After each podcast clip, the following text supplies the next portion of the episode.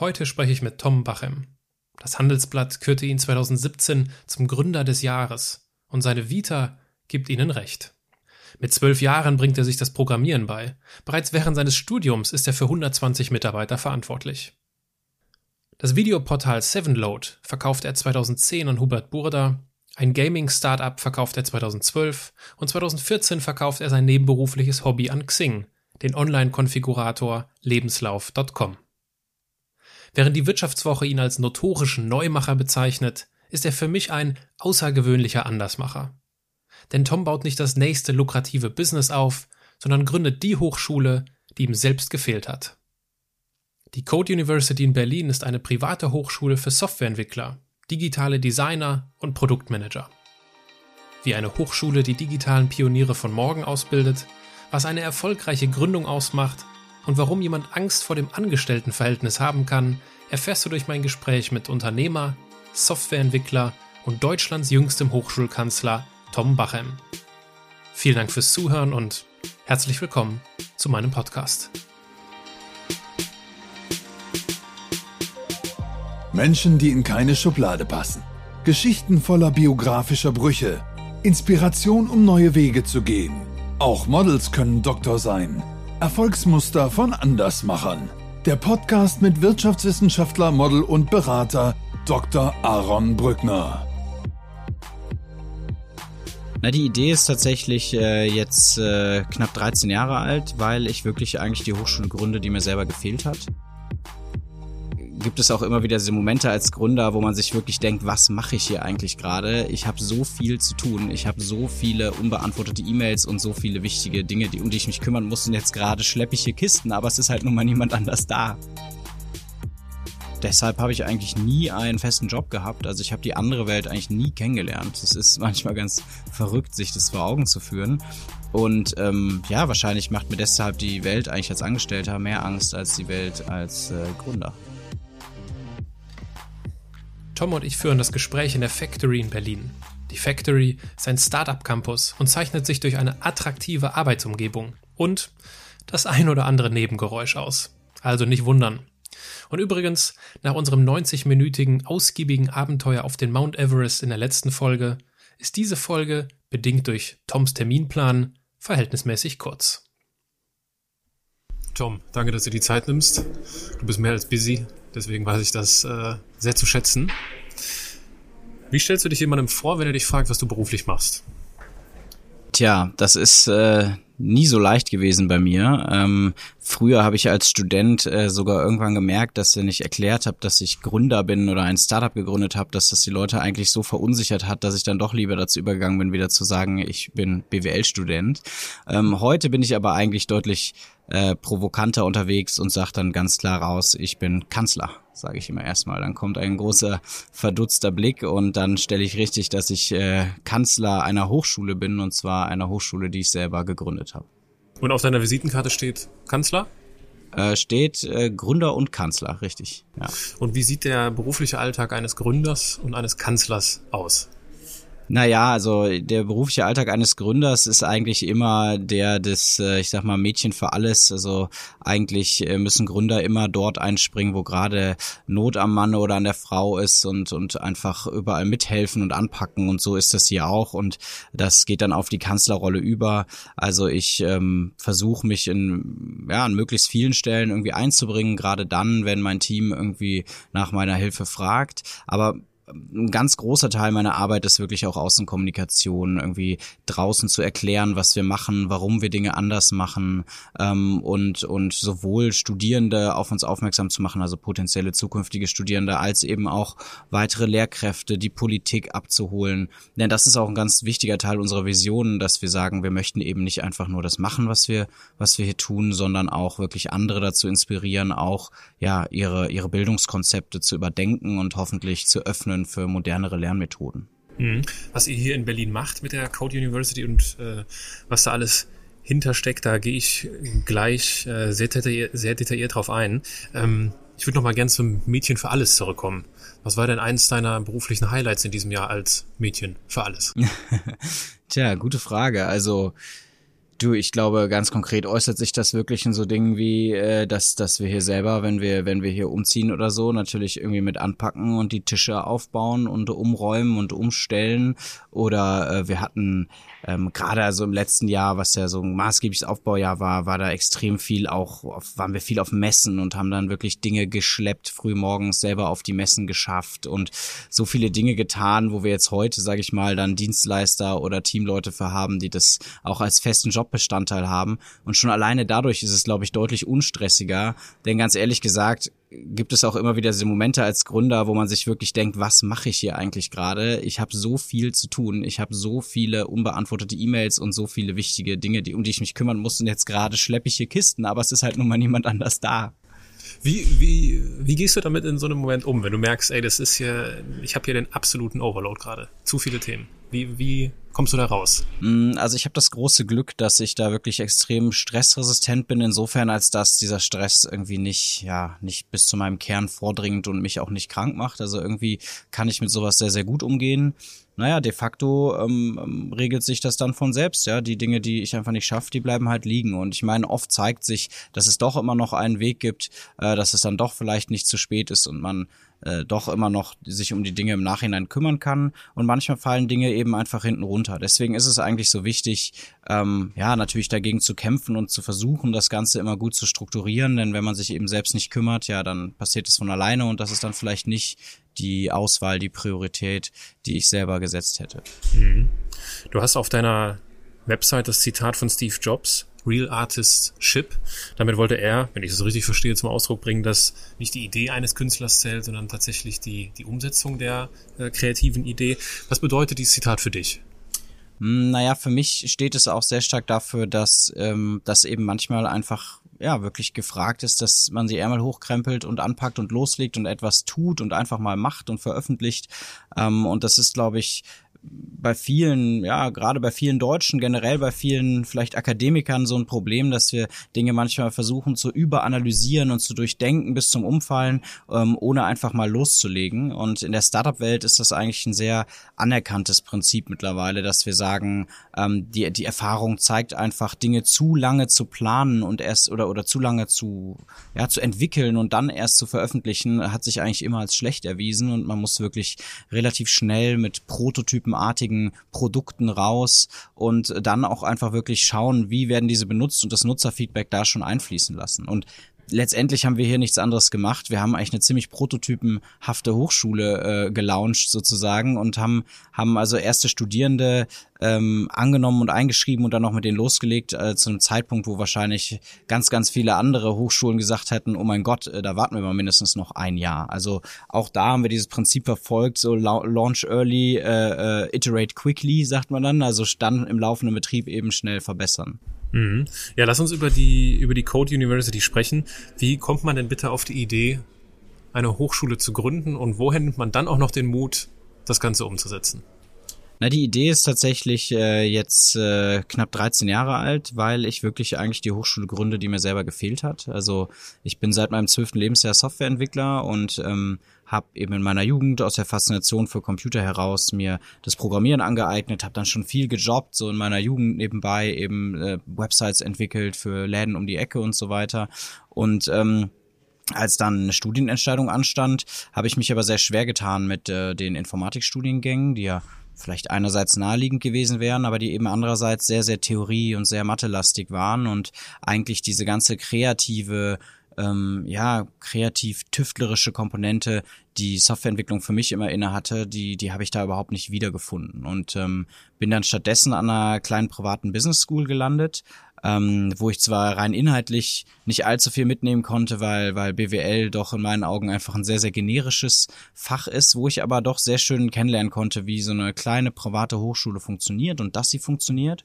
Und schon damals kam also dieser, dieser erste Impuls, dass ich mir gedacht habe, warum gibt es eigentlich so viele Business Schools in Deutschland, aber keine richtigen, ja, ich sag immer, Tech Schools. Also warum gibt es da nicht, nicht kleine, feine Hochschulen im Bereich äh, Technologie? Und ähm, dann habe ich mehrere Startups gegründet in der Zeit danach und dort auch immer wieder als Arbeitgeber gemerkt, dass irgendwie die Leute, die wirklich was drauf hatten im Bereich Softwareentwicklung oder Design und so weiter, die haben sich das eigentlich immer autodidaktisch angeeignet. Die haben zwar manchmal noch studiert, aber das Studium war eher so ein Alibi und der, das, ja, deren Skills kamen woanders her. Und auch das hat mir dann wieder zu bedenken gegeben. Ich habe mich natürlich gefreut, dass es diese Leute gibt, habe mir aber gedacht, was wäre denn, wenn man das noch stärker unterstützt im Studium? Vielleicht würden die noch besser sein oder es würde noch mehr davon geben.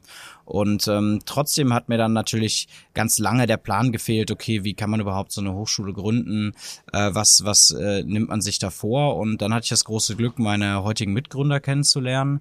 Ähm, schon vor vielen Jahren das erste Mal, ich glaube vor knapp sechs Jahren mittlerweile, die also Erfahrung hatten wirklich im Aufbau von Hochschulen, in der Akkreditierung von Studienprogrammen und so diesen ganzen Geschichten, die die Sprache der akademischen Welt noch deutlich besser sprachen, als ich das mit meinem BWL-Bachelor tat und ähm, ja, und mit denen ich mich auch sehr, sehr gut verstanden habe. Und dann hat es noch mal ein paar Jahre gedauert, bis wir gesagt haben, wir tun uns zusammen und wir gründen jetzt diese Hochschule und da ergänzen wir uns auch wirklich sehr, sehr gut. Mhm. Bevor es soweit kommen konnte, hast du, du hast das eben so salopp gesagt, ich habe ein paar Unternehmen gegründet.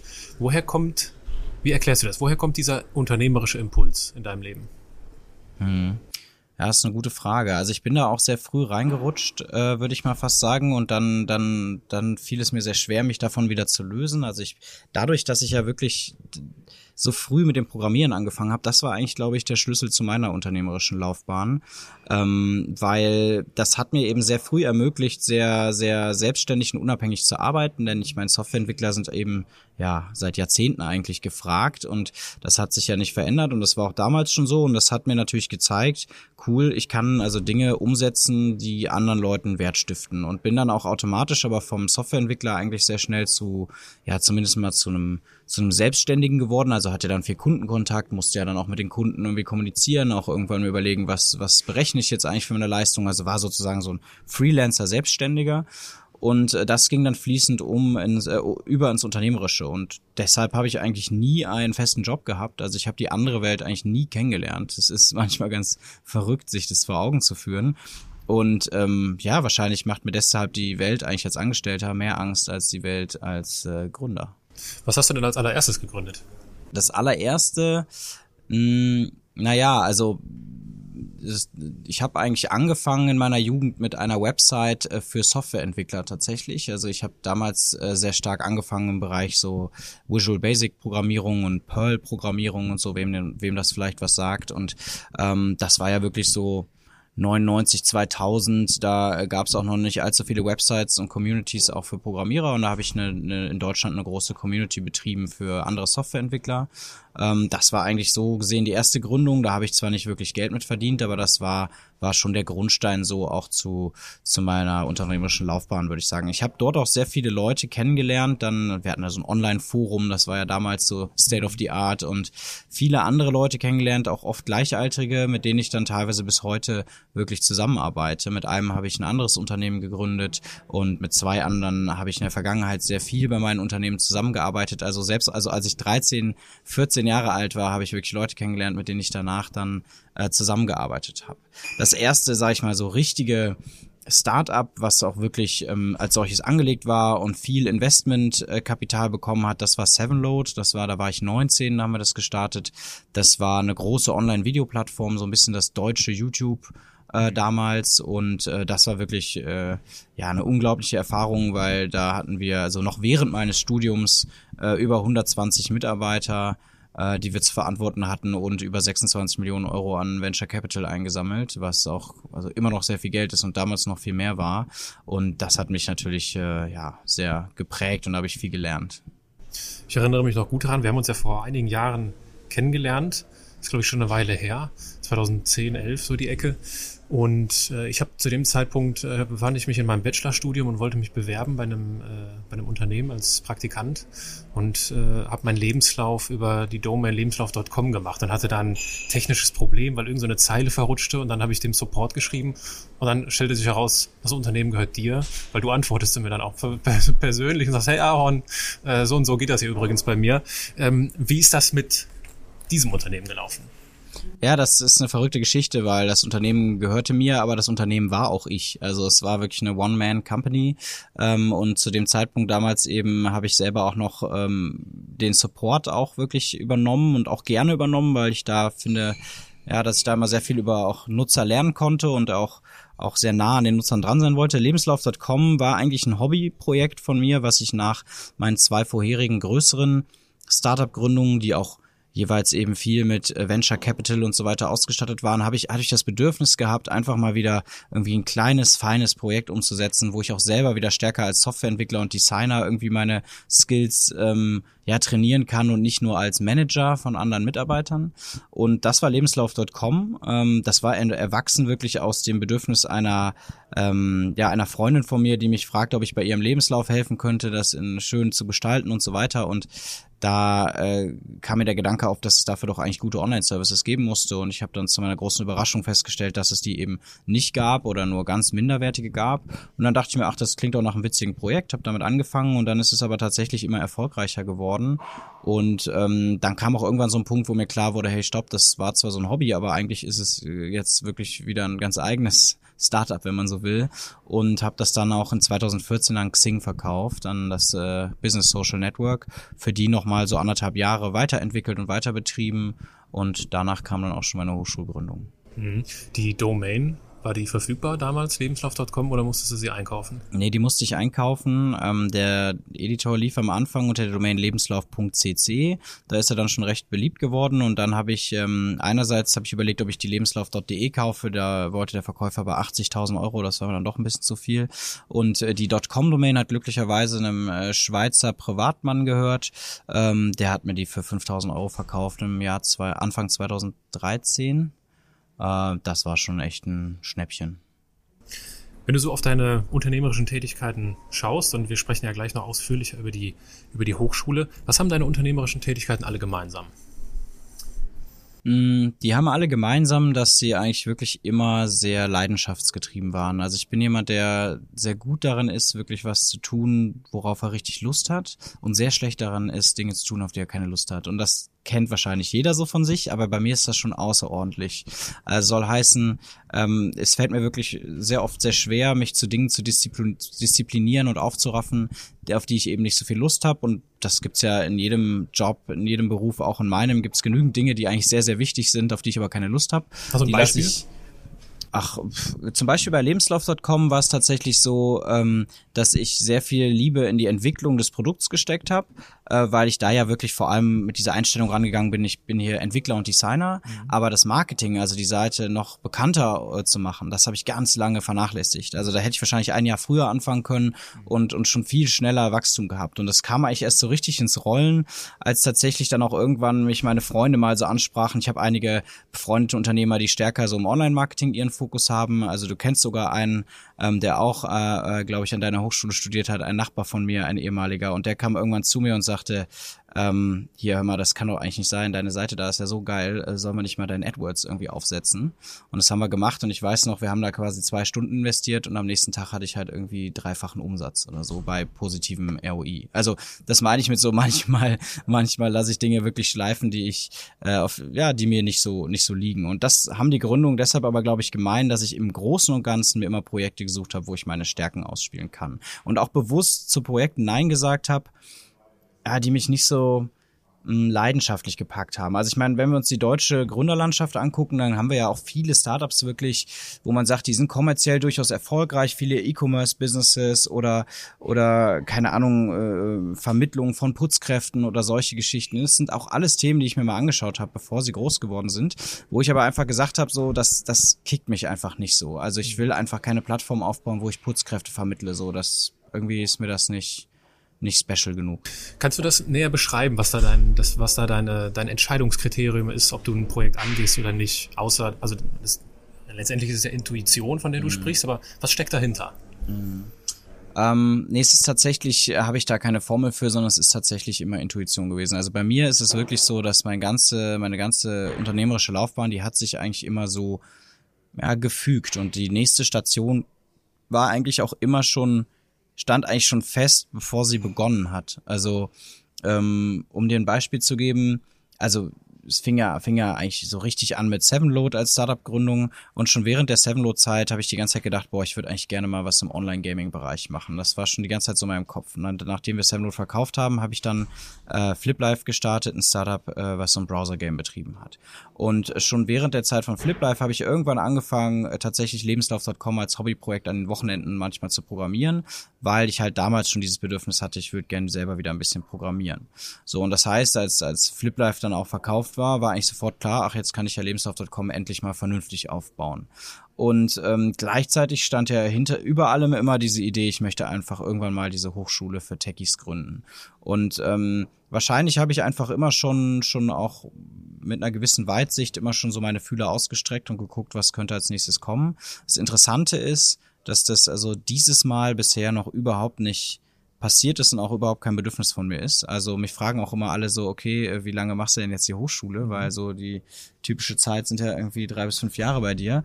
Ähm, aber tatsächlich scheint derzeit nichts anderes in Sicht, für das ich mich begeistern könnte, weil ich auch so viel Potenzial einfach in diesem Projekt sehe. Ich glaube, da kann ich mich ewig mit befassen. Ja, lass uns über die Code sprechen. Also euer Studium, Studienangebot umfasst drei englischsprachige und international ausgerichtete sechssemestrige Bachelorstudiengänge, Software Engineering, Interaction Design und Product Management. Welchen Studiengang hättest du denn am ehesten gewählt? Ich hätte tatsächlich alle drei gewählt. ähm, nein, also ich glaube, rückblickend, ja, welchen hätte ich gewählt? Wahrscheinlich schon, mh, mm, wahrscheinlich Software Engineering ähm, für mich. Aber es ist wirklich schwer zu sagen, denn letztendlich, ähm, letztendlich sind diese drei Studiengänge ähm, wirklich die typischen drei Rollen, die du brauchst, um digitale Produkte zu entwickeln. Und eine meiner Stärken war eben immer, dass ich in allen drei Disziplinen sehr, sehr viel Know-how habe. Das ist auch eine sehr ungewöhnliche Kombination, die ja, weiß ich nicht genau, wo die entstanden ist. Wahrscheinlich wirklich, weil ich als Entwickler gestartet bin und, und Designer, Design war auch immer so ein Interesse und dann eigentlich erst in dieses Management äh, reingekommen bin. Das ist, glaube ich, deutlich leichter als andersrum. Und ja, und das, das ist, glaube ich, das, was, was mir immer sehr geholfen hat, in allen Disziplinen was zu können. Und das ist halt, geht aber ganz wenigen so.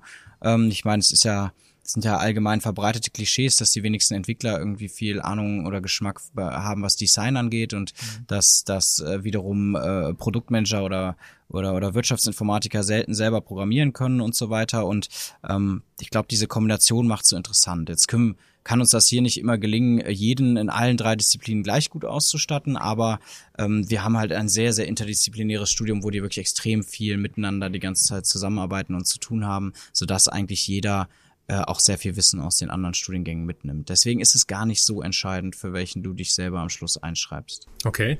Was macht die Code denn anders als andere akademische Bildungsangebote? Es fing eigentlich damit an, dass ich natürlich gesagt habe, okay, wenn, wenn ich eine Hochschule gründe, dann, dann natürlich muss die auch irgendwie anders sein und, und, und muss sich vor allem eigentlich damit auseinandersetzen, dass zumindest ich persönlich ja so extrem gut gefahren bin mit diesem autodidaktischen Ansatz. Also ähm, das, und, und dass ich auch immer gemerkt habe, ähm, wenn ich selber etwas lerne, dann lerne ich es immer eigentlich rückwärts verglichen mit, mit der Herangehensweise, die man üblicherweise in Schulen oder Hochschulen findet. Soll heißen, als, ähm, als Autodidakt entwickle ich erstmal ein Interesse für etwas und spiele dann ja wirklich spielerisch ähm, daran rum, ähm, pro probiere ein bisschen aus. Zum Beispiel beim Programmieren war das bei mir so. Am Anfang habe ich natürlich überhaupt nicht verstanden, was da vor sich geht, aber war vielleicht schon mal in der Lage, irgendwie auf einer Website äh, die Farbe von einem Button zu ändern oder oder oder und habe dann ähm, über die Wochen, Monate und Jahre letztendlich ein, ein tieferes Verständnis entwickelt, bin tiefer eingetaucht, getrieben von meiner Neugier, habe ich geschaut, okay, jetzt möchte ich wirklich verstehen, was sind denn die theoretischen Grundlagen dahinter. Und äh, in, in klassischen Schulen und Hochschulen machen wir es aber genau andersrum. Wir vermitteln den Leuten meistens erstmal die theoretischen Grundlagen, die schon andere sich sozusagen erarbeitet haben und nehmen den Leuten damit auch eine, ja, die eigene Lernerfahrung sehr stark vorweg oder sogar ganz weg und ähm, vergessen vor allem, dass das natürlich ohne zu wissen, wofür man dieses theoretische Wissen genau braucht, dass die Motivation stark schwindet. Und das wollten wir anders machen und dabei haben gerade meine beiden Mitgründer Manuel und Jonathan dann sehr geholfen, wirklich aus diesem, diesem Grundgedanken ähm, ein richtiges didaktisches Lernkonzept zu machen, weil sie eben auch schon viel Erfahrung mit sowas hatten. Und ähm, das, das ist bei uns jetzt wirklich, sieht das so aus, dass die Studierenden immer in Projekten lernen, also projektbasiertes Studium, wo wir wirklich den Studierenden jedes Semester eine ganz große Anzahl an, an vielfältigen Projekten anbieten, die wir zusammen mit Unternehmenspartnern, gemeinnützigen Organisationen und Startups erarbeiten oder auch mit Studierenden, also auch Studierende können diese Projektideen einreichen. Und dann können sich die Teams ähm, also können sich Studierenden zu Teams zusammenschließen, Teams immer aus Entwicklern, Designern und Managern übergreifend und sagen, an welchen Projekten sie gerne lernen würden äh, im nächsten Semester. Und ähm, damit haben sie schon mal ganz klar wirklich ein Ziel vor Augen, eine hohe Motivation, weil sie sich selbst für ein Projekt ganz bewusst entschieden haben. Und ähm, ja, und, und werden dann eigentlich das theoretische Wissen, was sie brauchen, um dieses Projekt zum Erfolg zu bringen, das lernen sie dann on the go. Teilweise sehr stark wirklich auch in, in Eigenverantwortung, also sehr viel Selbststudium, sehr viel, ja, auch ich sag mal, Nutzung bestehender Ressourcen und bestehenden Wissens, was da draußen im Internet verfügbar ist. Ich glaube, das ist auch eine ganz große Bedingung eigentlich für diese Veränderung des Lernens, die wir sie hier machen, dass das Internet mittlerweile einfach so ähm, ja so allgegenwärtig ist und so voller Wissen steckt, dass wir sagen, daran, da, da, das müssen wir uns auch bewusst machen, das müssen wir auch bewusst nutzen. Man muss heute nicht mehr alles wissen, man muss aber vor allem wissen, wo man es sozusagen nachschlagen kann und wie man dann dieses Wissen in Kompetenzen verwandelt. Und ähm, ja, so, so arbeiten die Studierenden hier bei uns eigentlich, so, so lernen sie wirklich ähm, neue Skills und können dabei auch sehr freiheitlich entscheiden, welche Skills sie trainieren wollen. Und wir versuchen auch Leute zu fördern, die eben an diesen Schnittstellen sitzen zwischen Entwicklung und Design und Management und nicht nur in ihrem, ihrem eigenen Fachbereich unterwegs mhm. sind. Und ähm, wenn sie dann genügend äh, Skillpunkte sozusagen gesammelt haben in den Skills, die sie gerne ausbauen möchten, dann können sie am Schluss eben auch mit einem Bachelorabschluss bei uns von der Hochschule gehen. Wie ist denn die Erwartungshaltung dieser Partner, von denen die Projekte oder die Projektideen kommen? Also die Partnerunternehmen, mit denen wir zusammenarbeiten, das sind einerseits so Tech-Unternehmen wie zum Beispiel Facebook oder Zalando, Xing oder Trivago. Ähm, andererseits aber auch ähm, Industrieunternehmen wie zum Beispiel ein Porsche oder eine Metro oder ein Verlagshaus wie Burda. Ähm, also beide Seiten sozusagen, sowohl Unternehmen, die schon immer digital waren, als auch Unternehmen, die jetzt eben sehr stark gerade digitalisieren. Ähm, und ähm, das ist, glaube ich, auch die spannende Mischung, die es ausmacht. Die haben eigentlich alle das Interesse, dass sie einfach, ähm, ja, dass sie selber Tech-Talente suchen, äh, selber eigentlich äh, nie so viele Leute finden können, wie sie gerne hätten und sich bei uns auch einfach einbringen möchten, um den Studierenden auch zu zeigen, dass sie spannende Arbeitgeber sind, dass sie an spannenden technologischen Herausforderungen arbeiten. Das ist ähm, das ist gerade natürlich auch für Unternehmen wie zum Beispiel ein Porsche ähm, oder eine Metro sehr wichtig, weil die sagen, wir werden halt klassisch gar nicht wahrgenommen als Tech-Arbeitgeber, weil die Leute ähm, natürlich, wenn sie irgendwie sehr gut Software entwickeln können, zunächst erstmal an andere Unternehmen denken. Und für die ist es also sehr wichtig zu zeigen, hey, uns gibt's auch, auch im digitalen Bereich und wir machen da richtig spannende Sachen. Ähm, aber wie gesagt, selbst die bestehenden Digitalunternehmen ähm, haben da eigentlich stetig Bedarf. Und wir sagen ganz klar, diese Projekte, die ihr zusammen mit uns erarbeitet, das sind Lernprojekte für die Studierenden, das sind keine Arbeitsprojekte, sondern wir versuchen eigentlich spannende Projekte zu gestalten für Studierende. Und äh, wenn die dann daran gefallen finden, dann können sie ja bei euch mal ein Praktikum machen oder eben nach dem Studium auch zu euch gehen. Und wenn das Projekt scheitert? Ja, wenn es scheitert, dann gehört das dazu. Also dadurch, dass wir es eben ganz klar definieren als Lernprojekt, äh, ist es eigentlich gar kein Problem. Und ganz viele der Projekte sind auch so gesehen gescheitert oder zumindest weit hinter den Erwartungen der Studierenden selbst zurückgeblieben. Gerade jetzt natürlich im, im ersten und zweiten Semester, weil, weil, weil die da auch viel noch über sich selber lernen mussten. Aber das ist eben völlig fein. Was jetzt viel passiert, ist, dass Studierende teilweise sagen, sie möchten das Projekt irgendwie nochmal neu angehen jetzt im nächsten Semester und sich das sozusagen nochmal neu vornehmen, leicht abgeändert, mhm. ähm, ja, um es halt diesmal richtig zu machen. Was ist denn für dich persönlich die größte Herausforderung bei der Gründung der Hochschule? Hm, die größte Herausforderung ist tatsächlich einerseits ähm, die besten Professorinnen und Professoren zu finden. Ähm, denn das ist sehr kompliziert, weil wir als staatlich anerkannte Fachhochschule ähm, uns an die Berufungsvoraussetzungen für Hochschulprofessuren halten müssen. Das heißt, die müssen üblicherweise promoviert sein und äh, mehrere Jahre Berufserfahrung mitbringen und Lehrerfahrung und so weiter. Und das grenzt natürlich den Kreis derer, die wir hier zumindest als feste Professoren beschäftigen können, sehr ein, denn ähm, ja, denn, denn viele Softwareentwickler sind nun mal nicht promoviert.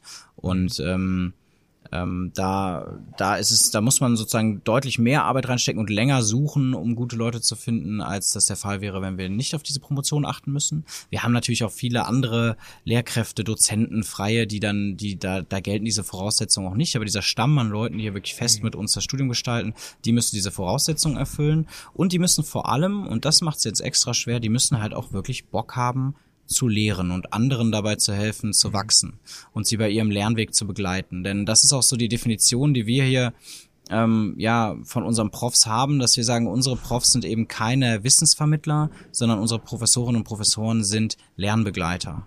Und ähm, das ist ein erheblicher Unterschied, denn an klassischen Hochschulen ist es wirklich häufig so, dass die Profs in erster Linie äh, dort landen, um zu forschen, um, ähm, um sich selbst zu verwirklichen, sage ich mal, und, ähm, und nur in zweiter Linie, um dann auch zu lehren. Und man spricht in Deutschland auch von diesem ja, schrecklichen Begriff eigentlich der Lehrverpflichtung, Lehrpflicht. Also es ist wirklich für viele Profs eine sehr unangenehme Geschichte und, und eher nervig und ähm, sorgt auch dafür, dass sie eher mit dieser Einstellung kommen, ich weiß sowieso schon alles, äh, so Kinder, ich erzähle euch jetzt hier mal ein bisschen was, ihr schreibt mal alle mit und schreibt danach eine Klausur drüber. Und das ist halt eben nicht unser Bild, sondern unser Bild ist eigentlich, äh, uns sind eigentlich die Profs am liebsten, die sagen, ähm, ich weiß die Antwort nicht, aber lass es uns gemeinsam herausfinden. Also wirklich, äh, ja, wirklich Mentoren ähm, statt Wissensvermittler. Und die zu finden, da muss man lange suchen. Gab es beim Aufbau der Hochschule so einen Moment, wo du gemerkt hast, es klappt? So wie wir uns das vorgestellt haben, klappt es? Ja, ähm, also es ist ja ganz viel parallel abgelaufen im ersten Jahr. Das war auch wirklich also eine heiße Kiste, da haben wir auch äh, einige schlaflose Nächte gehabt, denn es war so, dass wir unsere staatlich, diesen Prozess der staatlichen Anerkennung als Hochschule, den haben wir eben angestoßen, der dauert aber nun mal fast anderthalb Jahre in Summe. Und ähm, wir mussten sozusagen weil wir im Oktober 2017 starten wollten, wir aber wissen, okay, dieser Prozess, diese Entscheidung, ob wir die staatliche Anerkennung bekommen, der wird erst im Juli abgeschlossen sein. Das heißt, wir wussten, wir müssen eigentlich vorher schon Studierende einwerben, mit dem Versprechen, toi toi wird schon alles klappen, ähm, ohne das zu wissen. Und das war natürlich schon sehr tough. Ist ja zum Glück gut ausgegangen. Wir haben die staatliche Anerkennung dann im Juli 2017 bekommen. Ähm, so, aber was ähm, wo habe ich es eigentlich so richtig gesehen? Eigentlich an dem Interesse der Studierenden, weil das mhm. ist am Schluss das Entscheidendste. Ich war mir eigentlich immer sehr sicher, dass dieses Interesse da ist, aber natürlich, ähm, ja, natürlich ist es schön, das dann zu sehen. Und wir haben ja wirklich extrem viel äh, Ansturm bekommen von Studierenden. Wir hatten über 2000 Bewerbungen im ersten Jahr ähm, für, ja, für, für die Studierenden, die wir angenommen haben. Und das hat sich auch schon recht früh gezeigt. Also wir hatten, ich glaube, bis, bis zu diesem Zeitpunkt Juli 2017 hatten wir alleine irgendwie 700 Bewerbungen, 800 Bewerbungen. Ja, und das hat uns einfach gezeigt, okay, so die Leute verstehen es. Und wir sind noch nicht mal staatlich anerkannt bisher. Mhm. Und wir sind im allerersten Jahr und wir machen hier alles irgendwie, also sag ich mal, mit ziemlich einfachen Mitteln und trotzdem spüren die Leute einfach, ja, da will ich hin. Und da ist uns einfach klar geworden, ja, dass wir auf dem richtigen Weg sind, trotz auch der ganzen Bedenkträger sozusagen der etablierten Institutionen, die gesagt haben, ach, wir machen das doch auch alles ganz praxisnah und so. Und wo wir mhm. einfach gemerkt haben, nein, es stimmt einfach nicht. Ihr behauptet, ihr macht's praxisnah, aber ihr tut's nicht. Mhm. Was ist denn, du hast ja auch den, den Bundesverband Deutsche Startups in, ins Leben gerufen. Was zeichnet denn deiner Erfahrung nach äh, einen erfolgreichen oder guten Gründer aus? Hm.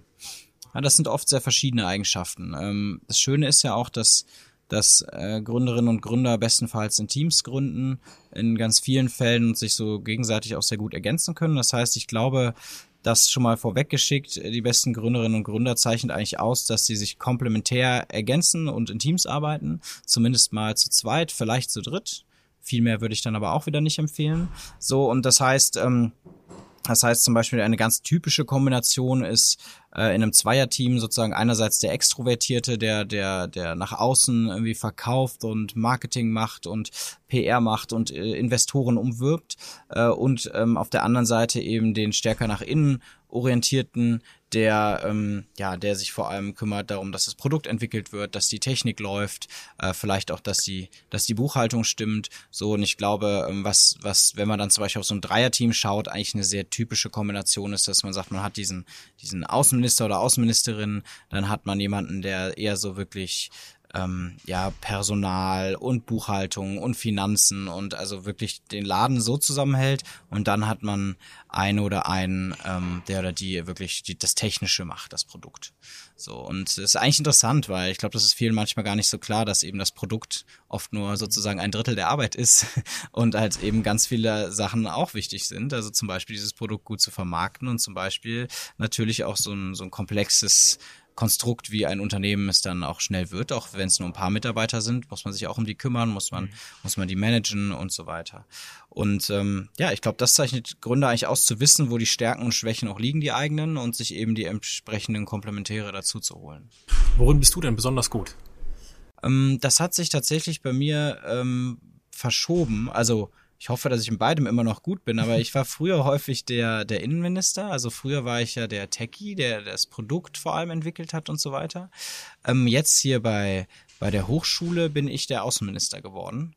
Mhm. Und ähm, ähm, ja, weiß ich nicht, vielleicht ist das auch so, hat sich das so entwickelt, weil natürlich sehr stark auch äh, diese Hochschule mit meiner eigenen Lebensgeschichte verbunden ist und, und ich sprach das ja eben an, ich gründe die Hochschule, in der ich selbst gern studiert hätte. Das ist natürlich auch etwas, was ähm, ja, was sich gut nach außen tragen lässt, was worüber Journalisten gerne schreiben und so mhm. bin ich dann irgendwie zwangsläufig eigentlich zum Symbolbild zum Außenminister geworden bei diesem Projekt und kann dadurch schon auch den größten Nutzen im Moment stiften. Also ich glaube, es gibt genügend Leute auch bei uns im Team, die, die wirklich dieses Produkt, unser Studium, die Hochschule an sich, die das total verinnerlicht haben, dafür brennen und das gut mitgestalten können. Aber natürlich nach draußen zu gehen und diese Geschichte zu erzählen und Leute dafür zu begeistern, das, das ist was, was im Moment sehr, sehr gut uns gelingt und wo ich sehr viel helfen kann. Mhm.